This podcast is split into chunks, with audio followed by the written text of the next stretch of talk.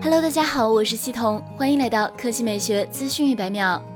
七月二十七日消息，黑鲨科技宣布，黑鲨 3S 将于七月三十一日正式发布。本次发布会的 slogan 是超速度，暗示黑鲨 3S 拥有更快的体验。此前博主数码闲聊站暗示，黑鲨 3S 的屏幕刷新率升级为一百二十赫兹。除此之外，黑鲨 3S 可能会搭载高通骁龙八六五 Plus 旗舰平台。目前，拯救者电竞手机 Pro、ROG 游戏手机三等都使用了骁龙八六五 Plus 芯片。据悉，骁龙八六五 Plus SoC 频率突破到了三点一 G 赫兹，这是手机芯片历史上第一次突破三 G 赫兹大关。官方介绍，骁龙八六五 Plus 性能比骁龙八六五提升百分之十，图形渲染性能提高百分之十，支持一百四十四赫兹高刷新率，支持 GPU 驱动独立更新。当然，黑鲨 3S 还拥有腾讯与黑鲨联合打造的双引擎优化，黑鲨 Game Engine 和腾讯 Solar Core，它们能对处理器、网络、内存等系统资源进行协同调度，给玩家提供更好的游戏性能体验。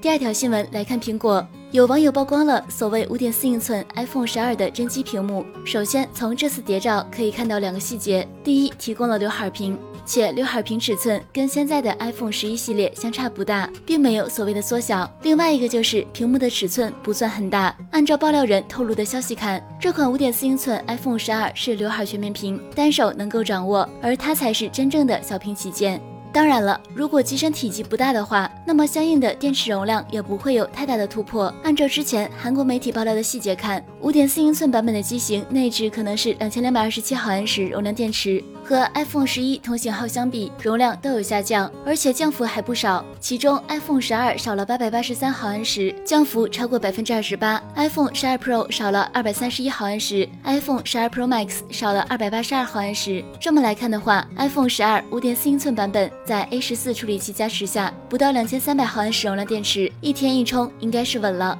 好了，以上就是本期科技美学资讯百秒的全部内容，我们明天再见。